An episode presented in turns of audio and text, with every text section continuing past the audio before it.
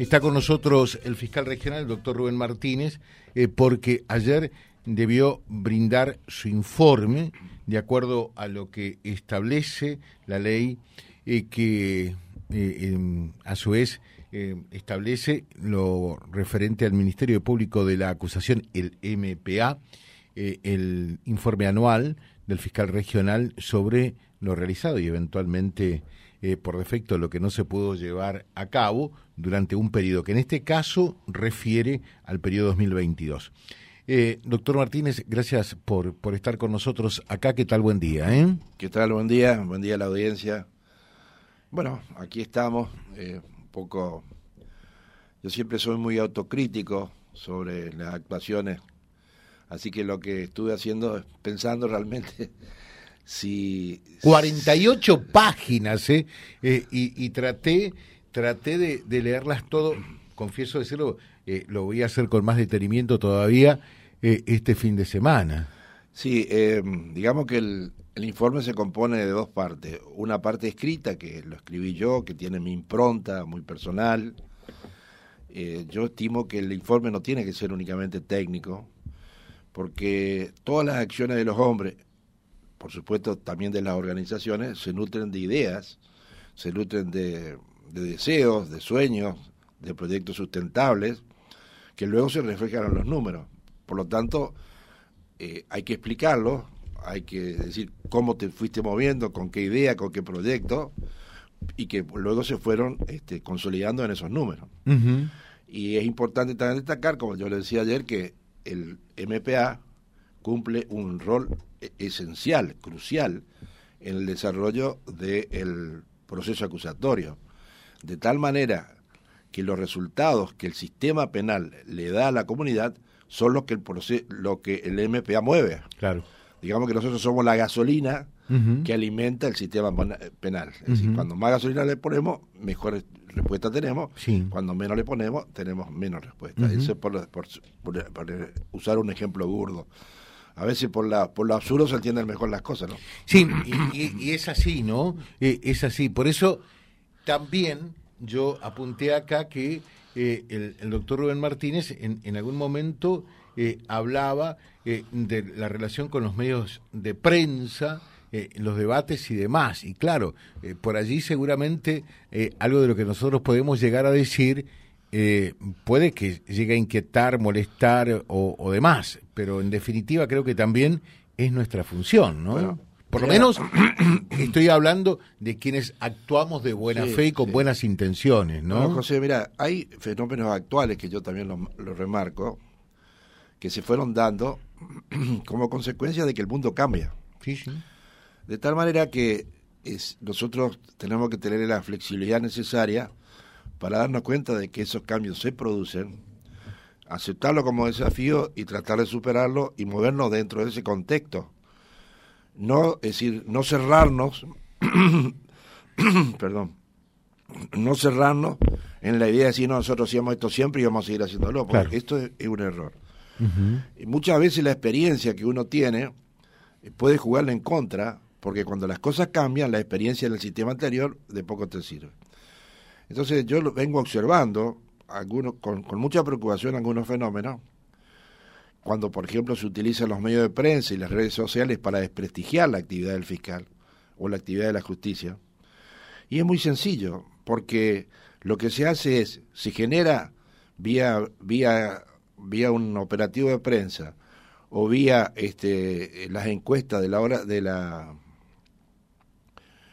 de las redes sociales, se genera una expectativa respecto de una solución, y si esa solución no es acorde a lo que la justicia resuelve en definitiva, entonces parece que la justicia no sirve. Y ese es un fenómeno actual que se está dando en toda Latinoamérica, no solamente acá, con mucha más fuerza en algunos lugares.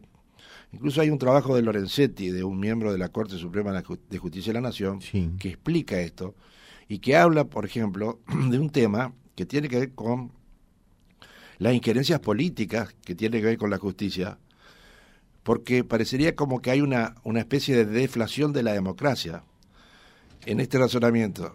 Si nosotros elegimos un determinado gobierno que sacó una determinada cantidad de votos y que quiere llevar a cabo una determinada reforma y los jueces que no son electos popularmente se los este, impiden porque no están de acuerdo a la ley y a la constitución, entonces lo que te hacemos es remover los jueces. Y eso no es así porque la constitución y todos los tratados internacionales ponen a los jueces y a los fiscales al resguardo de la constitución y de las leyes. De tal manera que las mayorías no son las que marcan los, rumbos en contra de la ley, sino por el contrario, tienen que adecuarse. Pero este fenómeno está sucediendo eh, cada, cada vez con más frecuencia, entonces se desprestigia la figura del juez, la figura del fiscal, este, con, con, este, con este. Ahora, ¿cómo superamos esto? Y de la forma que, a mi entender, de la forma que yo lo hice ayer. Es decir, siendo absolutamente sincero y franco, en una conversación con las con las personas, contando lo que podemos hacer, lo que no podemos hacer, los, cuáles son nuestras fortalezas, cuáles son las debilidades, cuáles son los proyectos, para que la gente sepa qué es lo que podemos hacer. Fíjate, hay mucha gente que cree que yo soy juez. Hay mucha gente que cree que yo soy jefe de policía. Y yo no soy ni juez ni jefe de policía. Integro una organización que es distinta de los jueces, que está dentro del Poder Judicial porque no se pudo reformar la Constitución. Pero nosotros somos una organización absolutamente distinta. Nosotros no tenemos nada que parecernos a los jueces. Nosotros tenemos que hacer nuestro trabajo a ciencia y conciencia, llevar nuestra propuesta a un juicio. Si la hacemos bien, tenemos mayores posibilidades de éxito. Sí. Pero si la, la solución que obtenemos no es la que nosotros propugnamos, este, eh, bueno, utilizaremos los remedios legales que correspondan, porque nosotros no somos jueces. Está claro, está claro. Pero eh, ya seguimos charlando porque un tema que a todos nos debe apasionar, por favor, eh, a escuchar bien lo que estamos hablando con el fiscal regional, le damos para que tome un poquitito de agua, esto también lo estamos transmitiendo a través del Face, en Vía Libre Reconquista y naturalmente después lo vamos a replicar en vialibre.ar, que es nuestro diario digital. Estamos hablando con el fiscal regional eh, que eh, ayer brindó su informe anual, en este caso correspondiente al 2022. Algunas cifras para tener en cuenta. Desde la puesta en funcionamiento de este nuevo sistema, el 10 de febrero de 2014, eh, aquí en la Fiscalía eh, regional número 4 se operaron 112.616 causas. Pero también cómo se va complejizando todo, porque eh, el último periodo evaluado fueron 18.000. O sea, esto significa que la sociedad tiene un mayor grado de, conflictividad. No me equivoco, ¿no? Así es. Eh, es un fenómeno también actual. si vos haces una encuesta, va la gente te va a decir mayoritariamente que no tiene confianza en la justicia. Pero sin embargo, judicializa absolutamente todo. Los medios pacíficos de soluciones, como por ejemplo la mediación, han, han fracasado. Entonces, todo se judicializa. Y eso hace que crezca exponencialmente. También es cierto que vivimos en una situación de alta conflictividad social, en una incertidumbre financiera, económica, este, política, que de alguna manera aumenta ese, ese tema. Eh, o sea, perdón, eso impacta acá, ¿no? O se refleja acá también. Por supuesto, por supuesto. por supuesto. Eh, eso es, lo que nosotros llamamos la carga de trabajo. Ese es el insumo que nos ingresa para que nosotros trabajemos. Eh, eso se compone de, diferentes tipos de delitos. Los delitos que más se cometen en, nuestras, en nuestra circunscripción son los delitos contra la propiedad, por lejos. En, hay más o menos 25.000 delitos en esos 112.000, pero el segundo delito son los abusos sexuales, los delitos contra la integridad social y los vinculados con violencia de género. Y ese es un tema que nos tiene que llamar la atención, porque lo que nos tiene que servir eh, es, esa cifra es para eh, definir políticas de persecución penal estratégica, preventivas, preventivas, que no están a cargo nuestro, sino a cargo de otras, de otras organizaciones, y también eh, en función judicial para llegar a identificar los responsables y aplicarle el reproche penal. Este para mí es una de las preocupaciones. Nosotros hemos creado en el año 2019 eh, una unidad de violencia de género que reconquista, pero y lo deberíamos haber creado también en Las Toscas y en, en Vera. Lo que pasa es que hay que tener fiscales. Al no tener la suficiente cantidad de fiscales, porque ese es un tema que requiere especialización. Entonces, la idea, como no pude crear los fiscales, ¿cuál es la idea? A partir de crear la Reconquista, ampliar la influencia de ese grupo hacia Vera y hacia, las, toscas. donde tenemos fiscales eh, generalistas, es decir, que se ocupan de todo, con psicólogos, médicos, es decir, equipo interdisciplinario que puedan brindar un servicio adecuado a las víctimas de este problema y además que eh, respeten el principio de actuación, de tal manera que una misma situación sea tratada de igual forma en Vera Reconquista lo que cual hoy no siempre está sucediendo. Hay lugares, especialmente en el norte del departamento, que son graves. Por ejemplo, Villana, Guillermina, los delitos de contra la integridad sexual deben ser tranquilamente un porcentaje importantísimo. Y si vos seguís los el tema de los juicios orales, prácticamente todos los juicios orales que se están haciendo, en su gran mayoría, un 90%, son delitos contra la integridad sexual. Entonces, ese es un tema, entonces ahí hay que apuntar. Por eso se llama se llama política de persecución penal estratégica. ¿Por qué? Porque el Estado no es capaz de perseguir todos los delitos, es una ficción jurídica.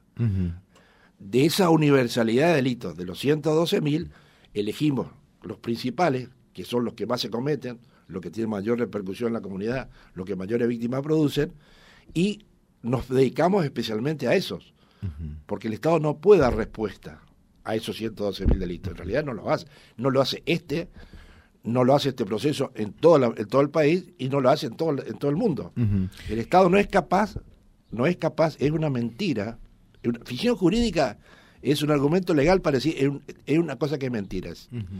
El Estado no es capaz. Porque esto viene de la época de los reyes. Cuando los reyes dictaban leyes, entonces decían, ah, vos violaste, yo soy un enviado de Dios. Entonces vos violaste una ley de Dios, yo, vos te la vas a ver conmigo.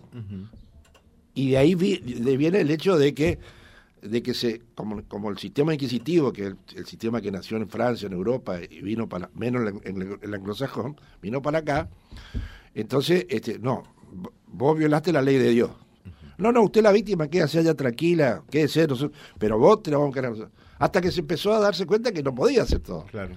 Y eso pasó, después se fue al sistema mixto y se fue de alguna manera y vuelve al, sistema acusatorio actual y nos damos cuenta de que este, se está poniendo en crisis seriamente este principio de que el Estado no es capaz. Lo cual. Perdón, para que se refleje bien esta pregunta, eh, porque, ejemplo, podemos tomar dos cifras desde 2014 hasta fines de 2022, 112.600 causas.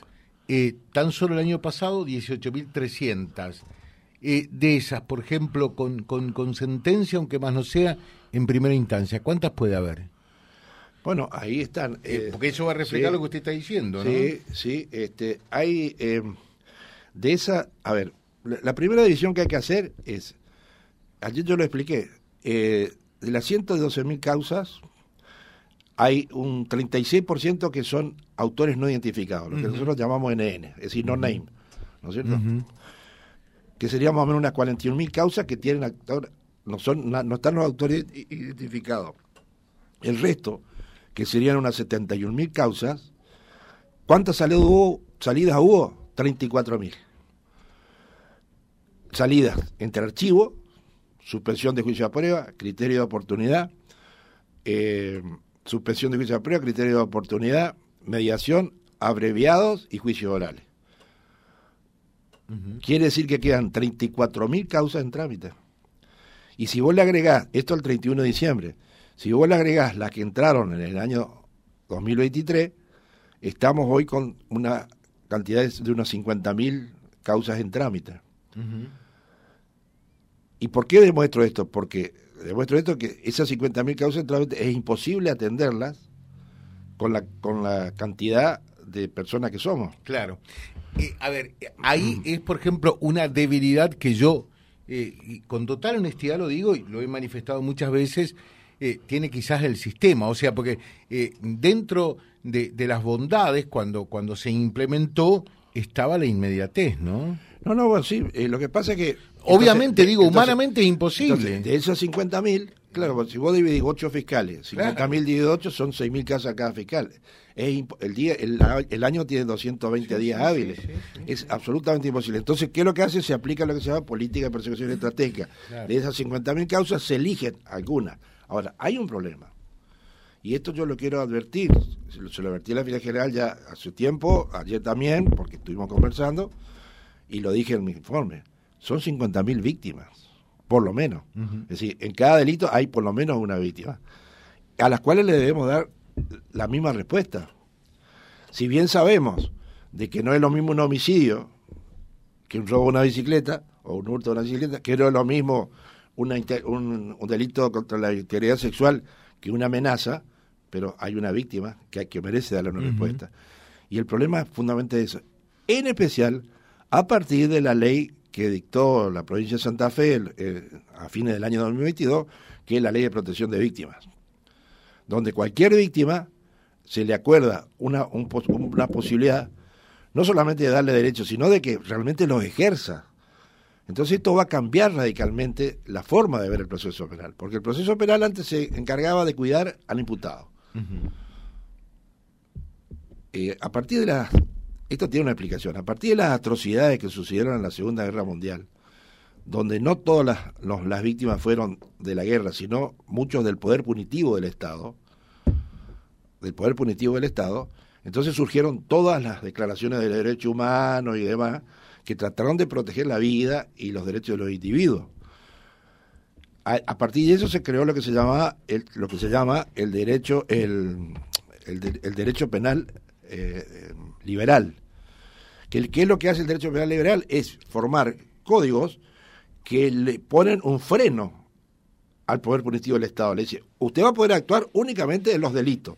Y los códigos van a decir exactamente cuáles son los delitos en los cuales usted puede actuar y tiene que reunir ciertos requisitos. Si se le pone un freno. ¿Estamos de acuerdo? Y, y, en ese freno están los derechos y garantías de los imputados que están garantizados por la Constitución. Nadie habló de la víctima, pero resulta que ahora aparece la víctima. Y era lógico. Seguro. Era lógico porque el titular del el, titular Perdón, porque la sensación que queda equivocada o no en la sociedad, donde nosotros somos receptores de esas inquietudes, es que mucho garantismo se da para los victimarios o presuntos victimarios, obviamente, pues hay que demostrar que realmente lo son, pero nada eh, para, para las víctimas. El, eh, cuando te hablaba hoy del rey, el, el delito era una violación a la ley. Ahora, además de ser una violación a la ley, es un conflicto interpersonal entre la víctima y el victimario. Y el titular de ese conflicto es la víctima. Por lo tanto, lo que hizo esta ley es venir a reconocer ese derecho y darle la posibilidad de que se mueva, como yo decía ayer, el interés de la víctima en accionar en la medida de su acción. Si tiene interés, y esto va a cambiar radicalmente. Eh, a mí me, por supuesto que esto es eh, opinable, porque esto surge de mi experiencia y de estar en la trinchera. Pero hay algunos que están este, en el escritorio y son estudiosos y leen los libros y demás, y toman la experiencia extranjera y demás, y van a tener que ir a empezar a elaborar estas situaciones. Y permanentemente se está dando. Eh, una víctima de un abuso sexual. Dice, no, no, mire, yo quiero opinar de lo que va a pasar quiero saber qué es lo que hace el fiscal, quiero que, el, juez me escuche, quiero y es, tiene derechos. ¿Quién fue la víctima? Está bien. Eh, una víctima, por ejemplo, de que le roban el auto. Este es un ejemplo muy claro. Le roban el auto. A usted, usted tiene un seguro, le roban el auto. Usted hace la denuncia porque la compañía de seguro se lo pide. Con la denuncia usted logra demostrar que la compañía de seguro viene y le paga. Usted compra el auto. Un día, dentro de un tiempo, el, fiscal lo va a llamar y le dice, mire, Odazo, este, eh, encontramos el que le robó el auto, ¿usted le interesa? Mire, a mí en realidad ya, ya la compañía me pagó, ya. Mm. Entonces, ese expediente queda ahí esperando prescribir. Pero es un, legajo que en el cúmulo de los legajos hace que vos bajes el rendimiento de los resultados. ¿Me, explico? ¿Y, no puede ir archivo a partir del testimonio de, esa víctima que le robaron el auto y que dice ya no tengo interés? bueno, no, no, siempre y cuando contemos con el proceso necesario para que eso se vaya al archivo. Claro. En este momento queda como un expediente en trámite. claro, que y es lo que está pasando, por ejemplo, está pasando en el tema de los vigiatos, que es un tema que yo... Los vigiatos, los abogados defensores, se dieron cuenta que si se resarce la víctima se termina el problema. Entonces, eh, va la víctima, acá me sucedió un día antes del juicio, hace poquito, viene la víctima que se había constituido correllante y dice, mire doctor, yo no voy a ir a juicio. ¿Por qué? ¿Por qué no voy a juicio? Porque vino el abogado defensor y me ofreció un dinero que yo le acepté. Entonces yo quiero una medida de suspensión de juicio a prueba. No, no, le digo, no te voy a dar medida de juicio a prueba porque ese tipo es repitente en dos o tres hechos. bueno, pero yo no voy a ir a juicio. Y al otro día fueron, plantearon la suspensión de juicio a prueba y el juez se la dio. Porque la suspensión de juicio a prueba es una facultad, un derecho que tiene el imputado. En la medida que resarza y que ofrezca una indemnización y la víctima la acepta. Entonces, ¿a dónde quedó el Estado con su persecución penal estratégica? Entonces, cambió antes, eh, cuando la víctima no existía, ese tipo iba a juicio.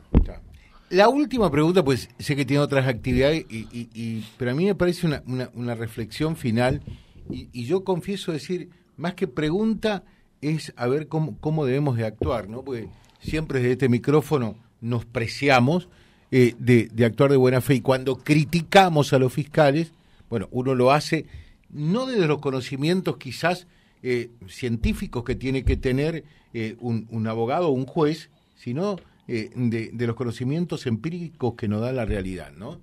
Ejemplo, cuando un fiscal, nosotros decimos, primero, la cantidad de fiscales que tiene Reconquista es muy poca. porque yo les digo a todos, pobre gente, ¿no? Eh, con, imagínense, 18.000 causas eh, para ocho fiscales que tiene esta circunscripción. Eh, circunscripción. Sacan a cuenta cuánto, en un año, ¿no? Sacan a cuenta cuánto. Un, fiscal que está de turno y a su vez tiene que estar atendiendo a las audiencias. A mí una cosa que me preocupa, porque, ¿qué es lo que, qué es lo que sucede? No tienen tiempo de elaborar la investigación correspondiente y la imputación que van a hacer. Nosotros decimos baja la cantidad y la calidad. Sí, seguro.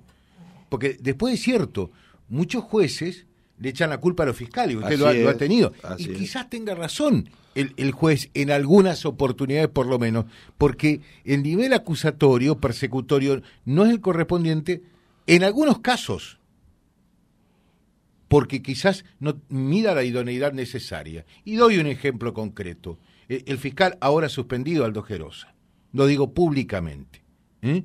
que no sé si por cuestiones profesionales, psicológicas o lo que sea, indudablemente que no ha estado a la altura de las circunstancias. Y hay otros fiscales muy buenos, que uno puede apreciar, que son muy buenos realmente, y muy comprometidos con la tarea. Gente joven, ¿no? Georgina Díaz, por ejemplo, Maglier, por citar algunos ejemplos, de la gente más joven, que uno lo ve, lo, que vemos nosotros, ¿no? Usted tendrá quizá otra mirada, ¿o no? No, no, no eh, yo el tema Gerosa, yo no me. No, no, porque esto estamos hablando del año 22. Lo, digo yo, lo digo yo. Pero. Eh, a ver, un caso, un caso emblemático, y olvidémonos por qué lo suspendieron. Si dice eh, una asociación ilícita como nunca eh, en la historia del norte santafesino y salen todos absueltos, a mí me quedó impactado, porque la gente, le decimos al doctor Martín, lo que quiere es que los delincuentes que son encontrados con, con eh, con eh, pruebas contundentes, no recuperen la libertad. La gente lo que quiere es vivir en una sociedad más segura. Bueno, pero el tema, el tema es un poco más complejo, porque primero a, la sobrecarga del fiscal, a la sobrecarga del fiscal de trabajo se le agrega la falta de una investigación capacitada de los órganos policiales. Perdón, por eso me pareció bien la reunión que ustedes tuvieron semanas atrás y la puntualizamos como muy importante. ¿eh? Por eso, porque eh, los estándares probatorios que se exigen en el proceso acusatorio son muy elevados. Eh, jurídicamente se llama información de calidad.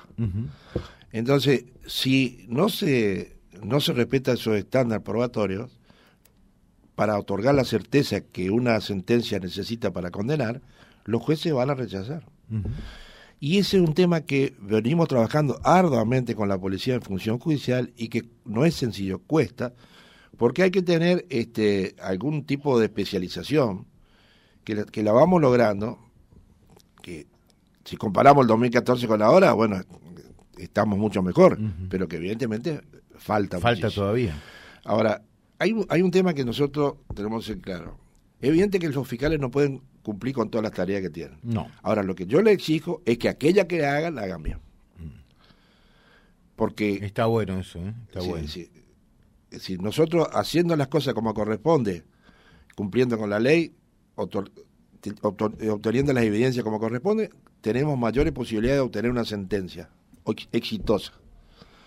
Si no hacemos bien nuestro trabajo y la evidencia no se corresponde, seguramente vamos a obtener una sentencia que no nos va a satisfacer. Entonces, esto es absolutamente claro. Lo que poco que hagamos o lo mucho que hagamos, hagámoslo bien. No, que no nos sirva de excusa que hacemos mal las cosas porque tenemos mucho trabajo. Está muy bueno eso, está muy bueno. Y la última que me queda como reflexión y pregunto, ¿y cuál es eh, la, la- la instrucción de este fiscal regional?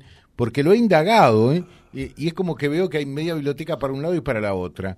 Es decir, fiscales que acusan pidiendo 30, 32 años de condena, y nosotros, por ejemplo, obviamente, ¿qué tenemos que hacer? El fiscal pide una condena de 32 años y después termina en un juicio abreviado de 5. Bueno, mira, esta fue una pregunta que me hicieron cuando fui a la Comisión de Acuerdo a declarar el tema Gerosa.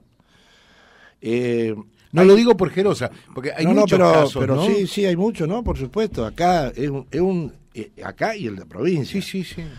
Hay como una idea arraigada de que eh, nosotros somos jueces. Y eso es un error. Es un error. Nosotros no somos jueces. Pero resulta que en la ley hay una, hay una, en la ley procesal hay una norma que dice que las, el juez puede condenar como máximo a la pena que pidió el acusador público, si, o si nosotros o el querellante. Es decir, si vos pedís, por ejemplo, 16 años, el juez no puede darle 17, tiene que darle 16 o menos, o- hasta 16 años, en un determinado hecho, es un ejemplo. Entonces, ¿qué es lo que hacen los fiscales? Este, se enamoran de su intrusión, de alguna manera se sienten presionados porque han hablado con la víctima, porque ustedes le han hecho alguna y este van le tiran con todo lo que tienen, digamos. Y ese es un error. Yo se lo he remarcado permanentemente. ¿De dónde tiene que sacar las escalas penales? Bueno, hay teorías. Hay teorías que penales que indican a partir de la mitad del, del máximo del mínimo, bueno, una serie de cosas penales. Pero fundamentalmente hay que sacarla de la jurisprudencia. Si vos sabés que en un hecho, eh, en un determinado similares características, la sentencia, la sentencia, este, no va más allá de una determinada cantidad de tiempo, no pidas más. Si vos sabés que no podés probar la agravante, que Perdón, en esto para rebajar hay tiempo no sirve. Es poco serio, ¿no? no, no, no, no, eso no, no, Claro. no sirve. No, no sirve. Además, además crea un problema con los jueces. Claro. Porque los jueces después dicen, ¿cómo vamos a condenar por, un- por una pena mucho menor de la que pidió el fiscal? Porque en realidad la evidencia no nos da. Porque, a ver, lo que normalmente agrava los delitos son las agravantes. Sí, entonces yo le digo, ¿ustedes qué tienen probado? Tenemos probado, por ejemplo, el abuso sexual. ¿Tenés probado la agravante? No, no la tengo probada. Entonces no la acuse por la agravante. ¿eh? Porque no la vas a poder probar. Y te va, y te va a comer. Porque es importante un tema que, y que yo sé a ustedes le interese, que es la expectativa que se crea. Claro, claro. Sí, Y entonces sí. aparece como la que sentencia o el fiscal actuó mal o el juez actuó mal. Porque- y bueno, eso, eso es un tema que es una deuda pendiente que tenemos, que tenemos que ir trabajándola, que tenemos que ir trabajándola eh, claramente, y, pero hay que tener, eh, hay que tener la flexibilidad mental para hacer eh, en un momento se llama objetividad, es decir, una especie de abstracción de la realidad en un determinado momento cuando vos tenés que hacer esa situación. Si vos haces esa, esa pensando en lo que te dijo la víctima, pensando, vos, vos tenés que mirar las evidencias que tenés, tenés que mirar el trabajo que tenés, porque eso es lo que va a mirar el juez. Sí, sí, sí, sí. Eso es lo que va a mirar Sí, el juez. sí, sí. Y entonces podemos, este, ir- por supuesto que esta una organización tiene 10 años recién. Eh, 10 años de una vida institucional es, nada. muy poco, sí, es muy poco, pero tampoco si, no tiene que ser como excusa. Es decir, vamos a ir avanzando. No hay ninguna organización que sea perfecta. Sí podemos generar una organización que tenga una mejora continua. Y esa es un poco mi intención. Eh, llegué a una conclusión. A ver si ustedes llegaron, locutores, a la misma conclusión. ¿Cuál sería? Eh, tiempo para aburrirse. No. Si quiere, el doctor Rubén Martínez. No, tenemos. No. mira, yo eh, ayer he contado un poco mi experiencia, porque yo estoy en esto del año 2011, y, he dicho, hay un hecho, ayer estaba presente mi esposa y mi hija, mi hija que es abogada, porque me veía tan preocupado preparando y me decía, ¿qué, qué es lo que estás haciendo? Bueno, mira, le y escucha y te va a enterar de lo que estamos haciendo. Y, y, tuve que reconocer que he priorizado los últimos 10 años de mi vida, he priorizado realmente el trabajo de la Fiscalía. Porque mi sueño, mi sueño... Sobre la familia, está mal eso, ¿eh? Bueno, eh, lo que pasa es que cuando vos priorizás una cosa, necesariamente quitas otra. Y por eso digo. ¿eh? Eh, y, y, lo hice, yo tengo, a, fin de año cumplo 65 años.